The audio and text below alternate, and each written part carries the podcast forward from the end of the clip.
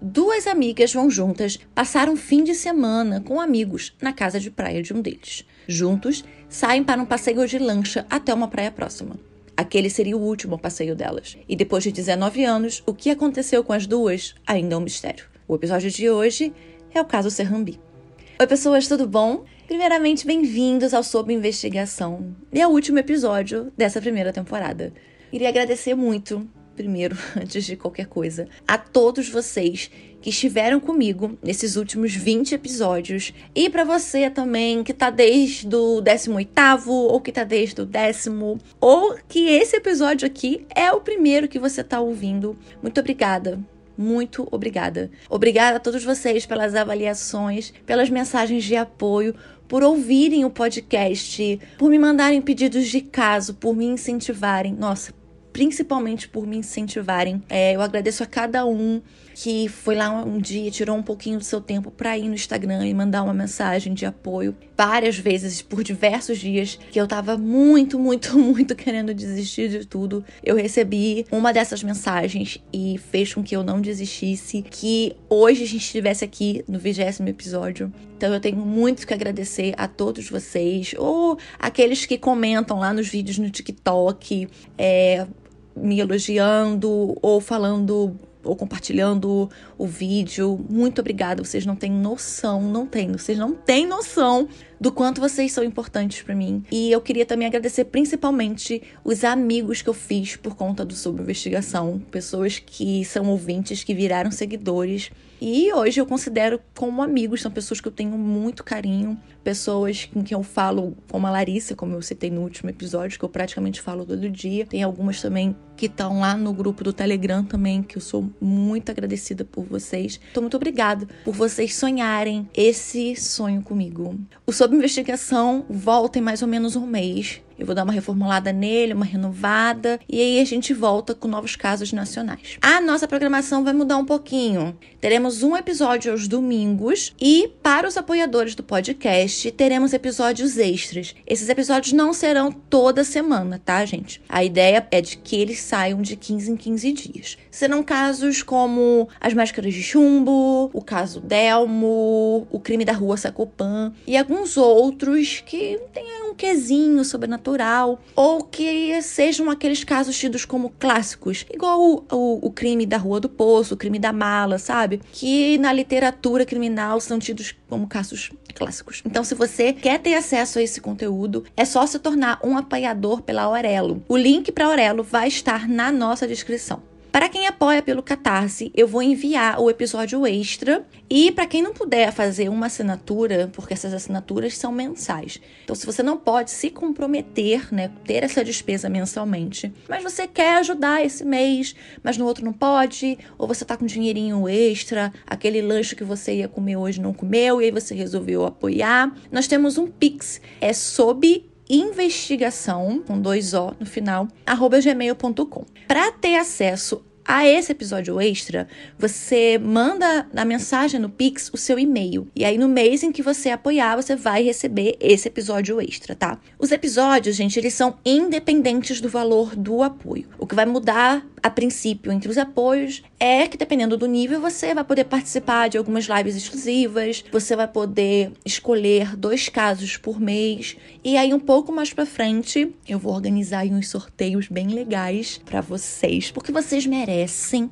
E aí é isso mais ou menos que muda, tá? Mas a princípio eu quero deixar os episódios extras disponíveis para todo mundo, mesmo que você ajude com 30 centavos, você vai receber.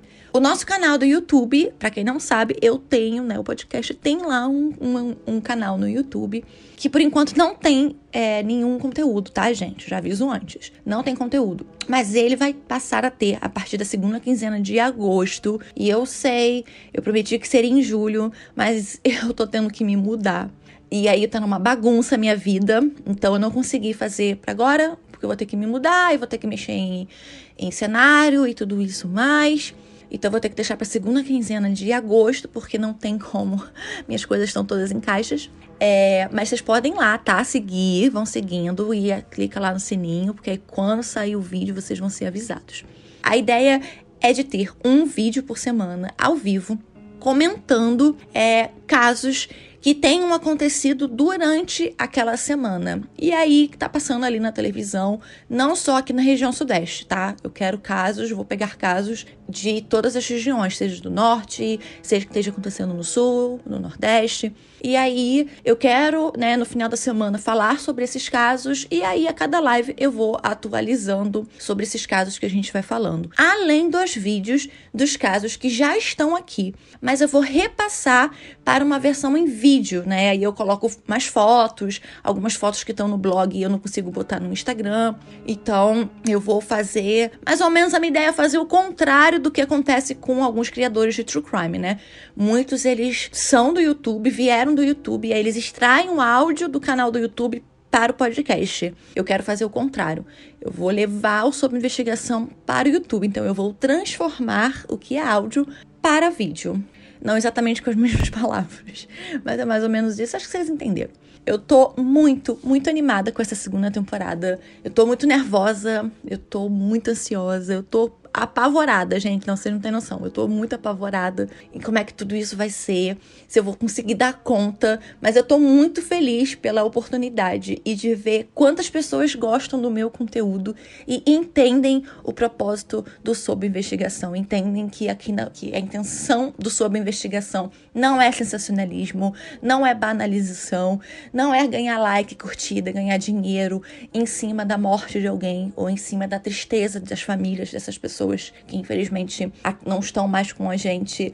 Muito pelo contrário, é dar voz a essas pessoas, é fazer com que essas pessoas não caiam no esquecimento, porque ninguém merece cair no esquecimento, e fazer com que a justiça chegue aonde tem que chegar. Eu amo vocês e não pensem que vocês estão livres de mim, não. Eu ainda vou estar tá lá no Insta mostrando para vocês como é que tá a preparação de tudo, a loucura das minhas caixas, o que eu tô lendo e eu também tô sempre lá no grupo do Telegram. Então, tanto lá no Insta quanto no Twitter e no TikTok, tudo tem o mesmo arroba, gente. É arroba sob investigação, tá? Obviamente, siga, siga se quiser. Siga se você quiser. Porém, tô lá, entendeu? Posso não estar aqui, mas tô lá sempre mostrando para vocês a loucura que tá acontecendo. E agora, bora para mais um caso?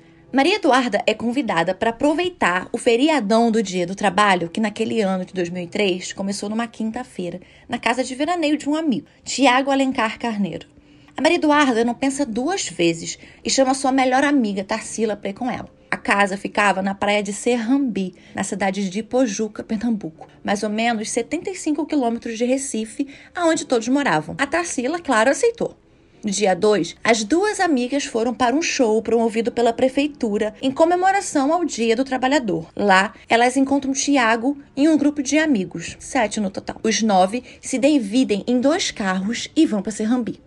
A festa já estava rolando na casa. Tinha umas 20 pessoas mais ou menos, estavam bebendo, fazendo churrasco, brincando na piscina, todos filhos de famílias ricas e proeminentes de Pernambuco, ali na faixa de 17 a 19 anos, aproveitando o feriado esticado com a liberdade de não ter nenhum pai por perto. No dia seguinte, 3 de maio de 2003. No dia seguinte, 3 de maio de 2003, Raimundo Souza Soares Neto, conhecido como Souzinha, amigo de Tiago, aparece na casa e oferece a lancha dos pais dele para irem fazer um passeio da praia de Serrambi até o pontal do Maracaípe, que de lancha leva em torno de 10 minutos. Um grupo se empolga e decidem ir. Maria Eduarda e Tarsila também. Um rapaz, enquanto tira fotos do seu irmão que estava aprendendo a surfar, acaba sem saber registrando a última foto de Maria Eduarda e Tarsila vivas. Dez dias depois, elas são encontradas seminuas num canavial no distrito de Camela, zona rural de Ipojuca. Maria Eduarda Lacerda Guzmão nasceu no dia 10 de março de 1987. Maria Eduarda morava em um apartamento à beira da praia de Piedade, na cidade de Jaboatão de Guararapes. Estava com 16 anos. Estudava no Colégio Motivo, um ótimo colégio particular de Recife. Maria Eduarda era muito espontânea, tinha muitos amigos, gostava de dançar, de viajar e tinha um irmão. Seu pai era um empresário do ramo financeiro e era de uma família tradicional de usineiros. Tarsila Guzmão Vieira de Melo nasceu no dia 25 de março de 1987. Filha de pais que estavam separados, Tarsila morava com a mãe num prédio no bairro de Setúbal, zona sul de Recife. Estudava no colégio atual. Gostava de ir a matinês, era muito comunicativa, estudiosa, mas também era considerada reservada. Sua mãe era administradora de empresas e o pai possuía um comércio bem rentável. Maria Eduarda e Tarsila se conheceram no shopping Recife através de amigos comuns em 2001 e ficaram muito amigas logo de cara. Sempre iam a matinês numa boate bem conhecida em Boa Viagem, um bairro de Recife. Os pais de ambas confiavam no discernimento das filhas. Sempre tinham sido muito responsáveis, muito aberta com eles, avisavam sempre onde estavam e com quem estavam. E baseado nessa confiança, elas tinham uma certa liberdade. Elas pediram para irem para Serrambi. O combinado era ir em dia 2 e voltar entre o dia 4 e 5. Apesar de, em 2003, poucas pessoas ainda terem celular, Maria Eduarda tinha um, então ela conseguia manter os pais sempre informados. Maria Eduarda e Tarsila acordam no dia 3 lá em Serrambi. Sozinha tinha chamado o pessoal para ir na praia, em Maracaípe, na lancha dos pais dele. O marinheiro que pilotava e cuidava da lancha estava disponível no feriadão. As duas concordam em irem junto. Em minutos, nove pessoas já estão prontas para irem. Maria Eduarda liga para o pai ainda pela manhã. O grupo chega ao pontal do Maracaí.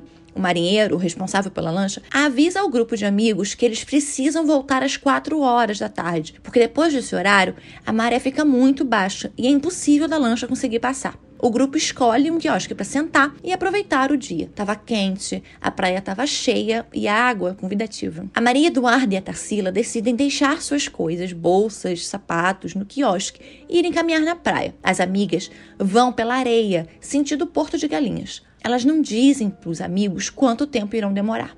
Durante a caminhada, encontram alguns conhecidos, afinal, grande parte das famílias de classe média e classe média alta de Recife iam nos feriados e férias para o mesmo lugar.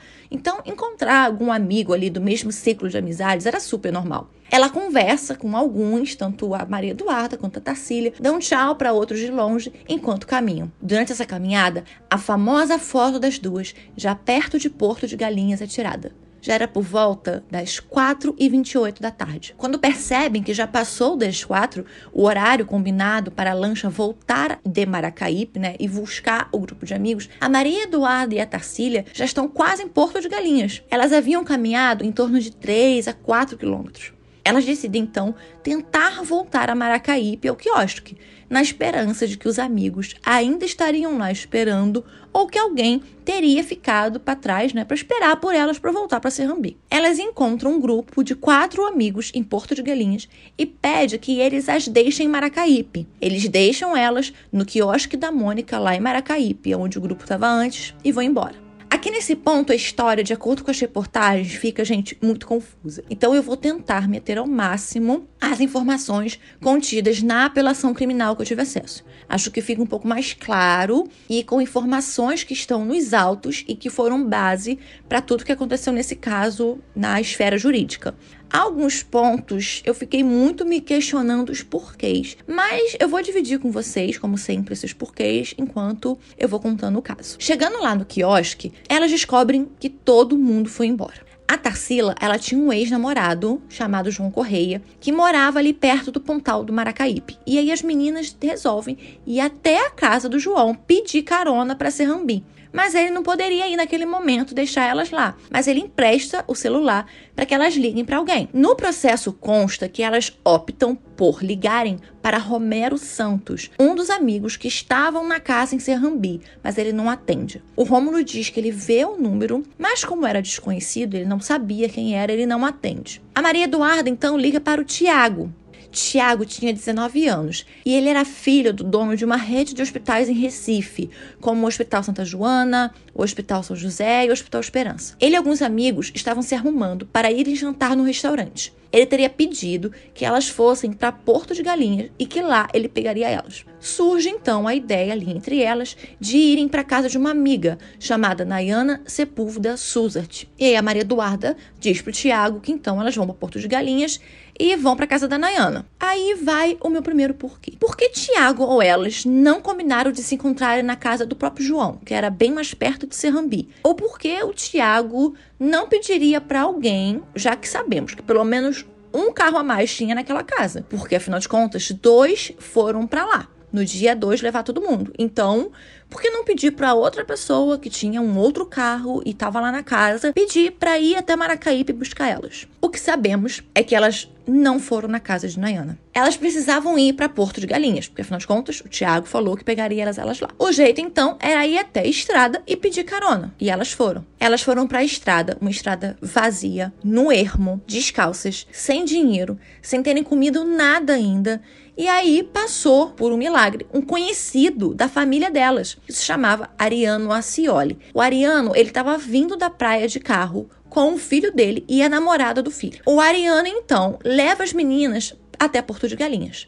Ele deixa elas em um ponto de ônibus. Em depoimento, o Ariano diz que orientou que elas fossem a um orelhão e ligassem para os pais ou para alguém que poderia ir buscá-las. Ele pergunta se elas têm dinheiro para pegar um ônibus para elas irem embora, mas elas dizem que vão para casa de uma amiga passar a noite. Ele as ouve discutindo se deveriam ou não ligarem de novo para Tiago. Ele ouve também que elas estavam muito preocupadas com as sandálias que ficaram no quiosque. Ele foi até uma padaria e na volta encontrou com elas num ponto bem ermo, onde ele tinha dito que era melhor elas não irem. Elas acenaram para ele meio sem graça e aí ele foi embora. As duas vão até uma padaria, a Porto Pão, e de acordo com as reportagens, elas teriam comprado cigarros.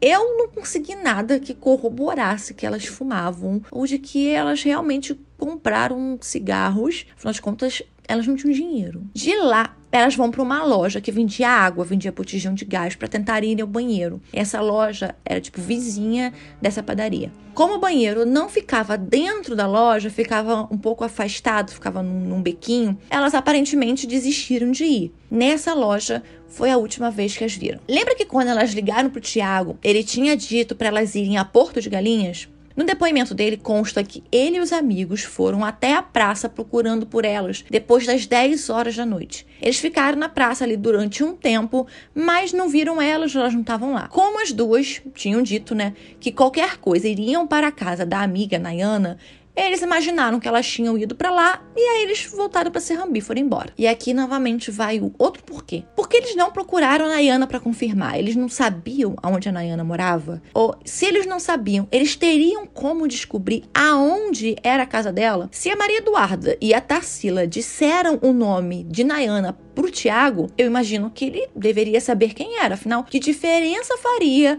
ele, elas contarem para ele que elas iriam para casa da Nayana se ele não soubesse nem de quem se tratava. No dia seguinte, a mãe da Maria Eduarda, a dona Regina Maria Falcão Lacerda, ela liga para casa de praia em Serrambi. O aniversário do pai da Maria Eduarda era naquele dia e eles iam comemorar no fim do dia, então ela precisava voltar para casa. A irmã do Tiago atendeu, mas ela mente para dona Regina, dizendo que a Maria Eduarda tinha saído com a Tarsila e que já deveria estar tá voltando. Ela desliga o telefone e corre para chamar o irmão que estava dormindo. Eles decidem ir imediatamente para Porto de Galinhas procurar por Tarsila e Maria Eduarda. Novamente, eles não dizem, né, que não encontram ela. E aí eles vão direto para a delegacia. Eles abrem um boletim de ocorrência de desaparecimento e aí eles ligam para os pais das meninas avisando que elas tinham desaparecido. E aí, óbvio, os pais vão correndo para Porto de Galinhas. Assim que é feita a queixa de desaparecimento, um delegado, né, começa ali, toma conta da investigação. Mas aí não é para investigar o desaparecimento de duas adolescentes. Mas ele começa a investigar um duplo homicídio. E aí, de novo, outro porquê. Porque o delegado diz aos pais que a investigação é de um duplo homicídio, se até aquele momento a informação que eles tinham é que elas estavam sumidas. Então, o delegado havia recebido alguma informação diferente e não quis compartilhar, porque ele supôs que as duas já estariam mortas, porque afinal de contas, elas não estavam desaparecidas há tanto tempo assim. A polícia começa a investigar pelo trecho aonde as duas foram vistas pela última vez, Porto de Galinhas. O pai de Tarsila, José Vieira de Melo Neto, e um amigo, que era um agente aposentado da Polícia Federal, vão de moto, né, eles faziam parte de um grupo de motoqueiros, ali na região de Maracaípe e Pojuca. Eles, inclusive, chegam a conversar com o garçom do quiosque onde elas deixaram as sandálias. Em uma estrada de terra, rodeada por um canavial, eles chegam numa bifurcação. E aí cada um decide ir por um lado. O amigo acaba encontrando os corpos já em fase de esqueletização. Eles chamam a polícia. A polícia chega, mas a preservação do local é muito mal feita. Os policiais ficam fumando no local, jogando bituca. Vários passam e repassam, deixando marcas de sapato e destruindo qualquer vestígio de marca de pneu ou até marcas mesmo de sapato que tivessem lá. Jogavam garrafas no chão. Eles não isolaram da maneira adequada. E aí uma multidão de morador e de imprensa começou a chegar no local e entrar para ver o que estava acontecendo. Assim, foi um circo. A Maria Eduarda e a Tacília estavam seminuas, baleadas e escalpeladas que é quando você perde o couro cabeludo. Elas estavam sem unhas e com partes do esqueleto já muito visíveis. Assim, o estado de decomposição do corpo estava extremamente é, avançado para um corpo que estavam desaparecidos até naquele momento há 10 dias. Elas foram encontradas no dia 13 de maio. Então, para 10 dias de desaparecimento, o corpo estava muito decomposto. A perícia chama o ML para a retirada dos corpos. Eles acreditam que algum ácido ou algo químico tenha sido jogado nos corpos para acelerar a decomposição ou para apagar vestígios. Diligências começam a ser feitas. Algumas pessoas são ouvidas. Na apelação criminal que eu li, Duas testemunhas são muito citadas. Segundo os autos, a testemunha Regivânia Maria da Silva declarou estar na praça de Porto de Galinhas, no ponto de ônibus que o Ariano tinha deixado as meninas. Ela estava sentada numa cadeira em frente a uma barraca de cigarros. Na delegacia, no primeiro depoimento, ela conta que viu as duas. Elas pareciam estar tá querendo muito no banheiro, porque elas se mexiam e se sacudiam como se estivessem muito apertadas. Elas tentaram usar um orelhão, mas se elas conseguiram, a Regivânia não sabia. Foram na Porto Pão e na saída elas seguravam algo que parecia uma caixa de cigarros. Elas ficaram na rua tentando pedir carona para pelo menos uns cinco carros. Duas combis daquelas lotadas pararam ali perto. Na primeira, de onde ela estava, ela diz ter ouvido alguém dizendo que a Kombi não ia para Serrambi. Na segunda, viu elas entrando e sentando na frente. Ela não teria conseguido ver o rosto do motorista muito bem. A Kombi era branca, mas era uma toda fechada e não tinha janelas, era mais ou menos um furgão. Ela não sabia a placa. Haviam dois homens na frente e ela disse que era por volta das seis e meia da noite. O testemunho na fase judicial já mudou um pouco. A Kombi seria uma branca que ela alegou, né, que a Maria Eduarda e a Tarsila entraram. Ela tinha um para-choque verde, ela tinha um detalhe na lateral listrado e aí ela passou de não ter janelas para ter vidros tampados com algo branco. É, disse que vidro na mala, né, o vidro que ficava naquela na mala, né, na atrás não estava tampado com nada e que a Kombi tinha uma porta corrediça. A segunda testemunha citada era Adenaldo Barbosa da Silva. Ele estava num cybercafé, algo muito comum na época. Já temos casos aqui, inclusive o último episódio da Bruna fala de cybercafé, né? Naquela época era uma febre. Não fica claro se ele era dono, se ele era funcionário ou se ele só estava lá.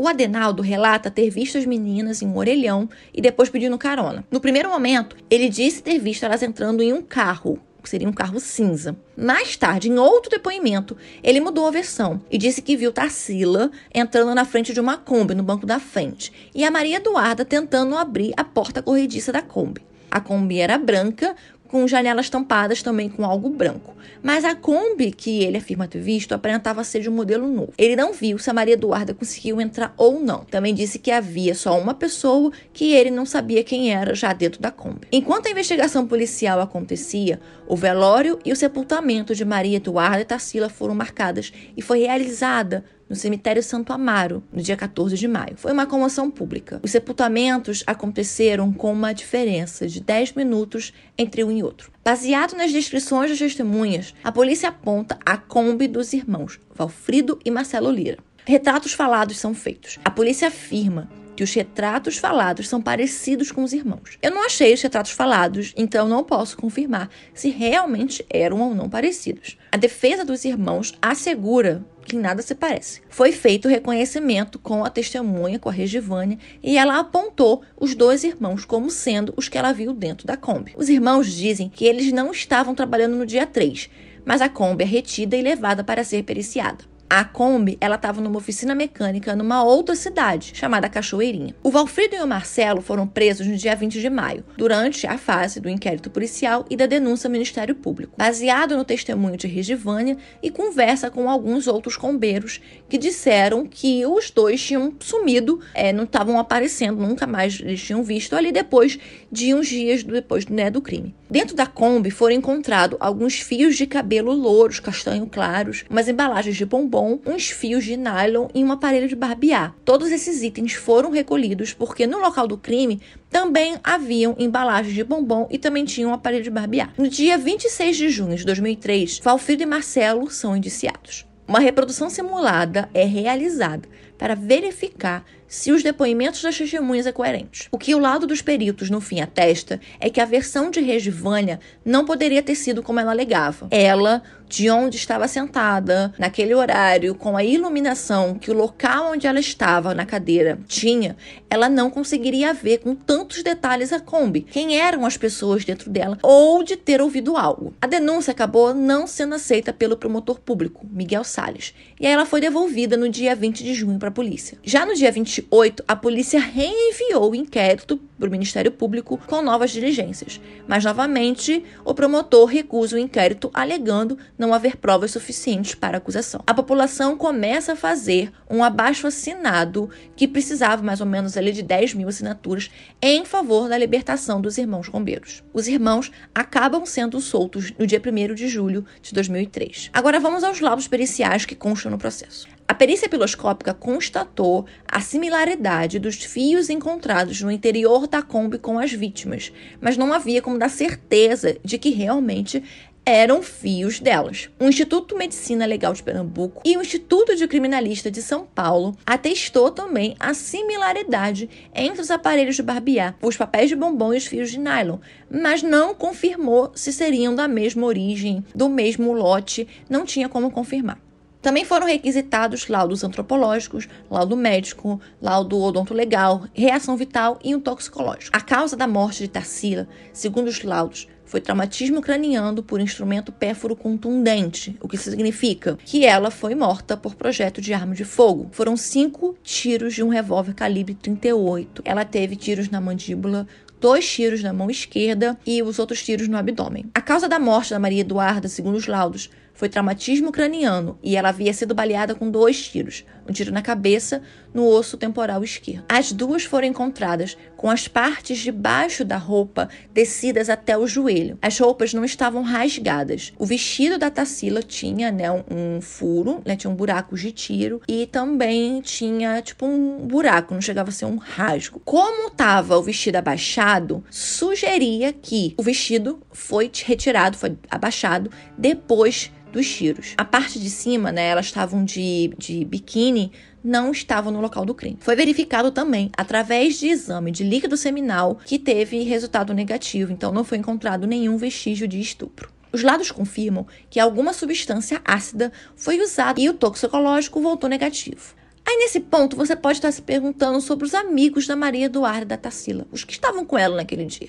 A casa de praia e o carro do Tiago foram periciados, mas só foram periciados seis meses depois do crime. Não encontrei nada é, que constava, né, dizendo que eles tinham encontrado alguma coisa, seja na casa ou seja no carro. Mas eu não acho nada muito surpreendente, porque, afinal de contas, já tinham passado seis meses. A Kombi dos irmãos, ao contrário né, do que as testemunhas diziam sobre a Kombi, ela tinha a porta traseira que abria para fora, ela não era corrediça. Os vidros eram transparentes e também não tinha indício, né? A perícia não encontrou indício de que tivesse algo cobrindo os vidros em algum momento. E, ao contrário do que eu imaginava, toda vez que eu ouvia sobre esse caso de Serrambi, foi feito um exame de DNA nos fios encontrados na Kombi e também houve né, uma comparação com os fios de cabelos das mães das vítimas para verificar vínculo genético. Nenhuma amostra coincidiu. Também foi excluído o vínculo entre os itens da Kombi e os do local, porque, como eu disse, não tinha como confirmar nem se eram do mesmo lote. Em novembro de 2003,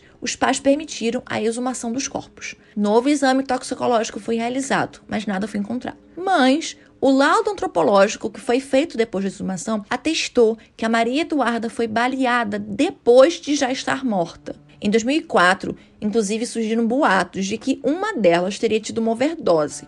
E aí elas teriam voltado para casa em Serrambi e na festa, exagerado um pouco, morrido. E aí a outra assassinada para não contar o que de fato aconteceu. A pedido do secretário de Defesa Social, João Braga, a Polícia Federal começa a investigar o crime em 2004. A Polícia Federal conclui que os dois irmãos eram os culpados. Em 2008, os dois irmãos são novamente presos e levados para o COTEL, o Centro de Triagem Abreu e Lima. O promotor Miguel Sales é afastado do Ministério Público e acaba se aposentando, depois que outros promotores, o Ricardo Lapenda e o Salomão Aziz, pedem grampos nos telefones dos irmãos e do Miguel Sales. E aí eles passam a acusar o promotor de não aceitar as denúncias por ter uma relação próxima aos combeiros. O julgamento foi marcado para setembro de 2010 no Fórum de Ipojuca. As acusações eram homicídio qualificado por motivo fútil e sem possibilidade de defesa da vítima e estupro. Foram cinco dias de julgamento e uma cobertura da imprensa simplesmente insana. Eu vou deixar no blog inúmeras capas de jornal e notícias da época do julgamento para vocês lerem. Os pais de Tarsila José Vieira e Alza Guzmão e o pai da Maria Eduarda, o seu Antônio Dourado, acreditavam que os combeiros eram os culpados. A mãe da Maria Eduarda, Dona Regina, não acreditava. Os combeiros acusavam a polícia de tortura, de terem levado eles até o canavial e os ameaçado de morte para confessarem os homicídios. Eles alegavam inocência. Disseram que no dia 3 eles foram para a cidade de Cachoeirinha. Foram ali numa festa, né, que também estava sendo promovida pela prefeitura com as amantes. A promotoria acusava Marcelo Lira de ter um histórico criminoso. Apesar de casado, como eu disse, ele tinha um amante, não só ele, né? O irmão também tinha, chamada Tiana. A Tiana se relacionava com Marcelo desde que ela tinha 14 anos e ele era bem mais velho que ela, o que a promotoria afirmava configurar estupro de vulnerável. Inclusive, durante as investigações, os óculos que a Tarsila usava, que é a que ela está usando na última foto tirada delas, não havia sido encontrado lá no local do crime. E aí algumas pessoas começaram a acusar de que esse óculos estaria com a Tiana. Mas aí a perícia constatou se tratar de um óculos parecido, mas o da Tarsila era um óculos original, da Tiana não. Mas isso assim ficou durante muitos dias na imprensa, como prova da culpa ou da presença do Marcelo no canavial. Ele também foi acusado de corrupção policial, lesão corporal grave e de homicídio. O homicídio tinha sido da cunhada dele, a esposa do irmão mais novo do Marcelo, Roberto, a Iraquitana da Silva, em 2001. O Roberto ele assumiu o crime, alegou crime passional, mas durante a investigação daquele homicídio, o Marcelo também foi investigado. A Iraquitânia morava em Camela, ela foi morta, esquartejada e enterrada num canavial de uma outra cidade. Então, como as meninas foram encontradas em Camela e elas também estavam no canavial, é, esses pontos de semelhança, de acordo com a promotoria, só podiam indicar que o Marcelo participou tanto do homicídio da cunhada quanto da, da Maria Eduarda e da Tarsila. O Valfido, ele também foi acusado, mas aí foi acusado de falsificar uma CNH, né, uma Carteira Nacional de Habilitação.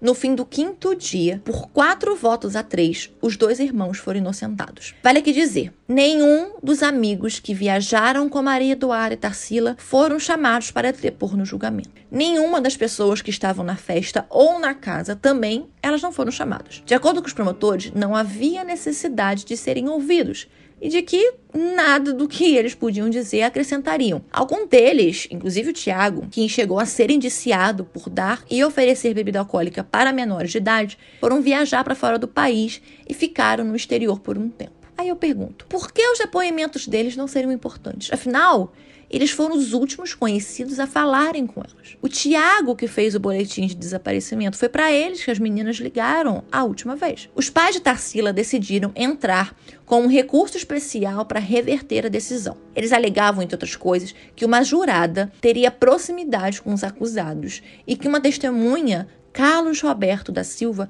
garantia ter ouvido o defensor público, o Francisco Nunes, que era quem estava defendendo os irmãos, ter comentado com o promotor Ricardo Lapenda que Marcelo sim seria culpado. O recurso foi indeferido na primeira Câmara do Tribunal de Justiça de Pernambuco em 2015. O recurso foi então para o Superior Tribunal de Justiça, que também negou o recurso. O processo é transitado julgado, o que significa que os irmãos não podem mais ser julgados por esse crime, não podem ser mais acusados deste tipo de crime. Todos os recursos possíveis já foram, então já esse crime, eles serem acusados já não pode mais. Um depoimento dado ainda lá em 2003 e que sumiu do inquérito, jamais foi citado no julgamento, é de uma vizinha da casa de praia que afirmou ter ouvido tiros e ter ouvido também uma menina gritando na madrugada do dia 4. Ela ligou para a polícia, mas nada foi feito. Esse crime, apesar de tanta cobertura da imprensa, tanto empenho dos pais das vítimas, nunca foi elucidado.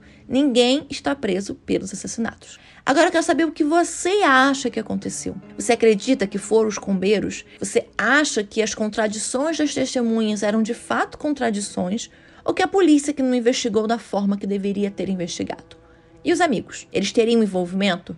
E por que meninos de classe média matariam duas meninas? Como os combeiros teriam acesso a uma substância química e a uma arma? Aonde estaria essa arma que matou essas duas meninas? Bem, deixe seu comentário lá no nosso Instagram, arroba sob investigação. Quero saber as teorias de vocês. Se vocês concordam, se vocês acham que foi o Combeiro, foram, foi o Tiago, ou foi algum outro amigo, ou talvez você seja de Serrambi, ou seja de de Panjuca ou de Recife e você tem uma outra teoria. Me conta lá. Nos vemos em um mês, hein?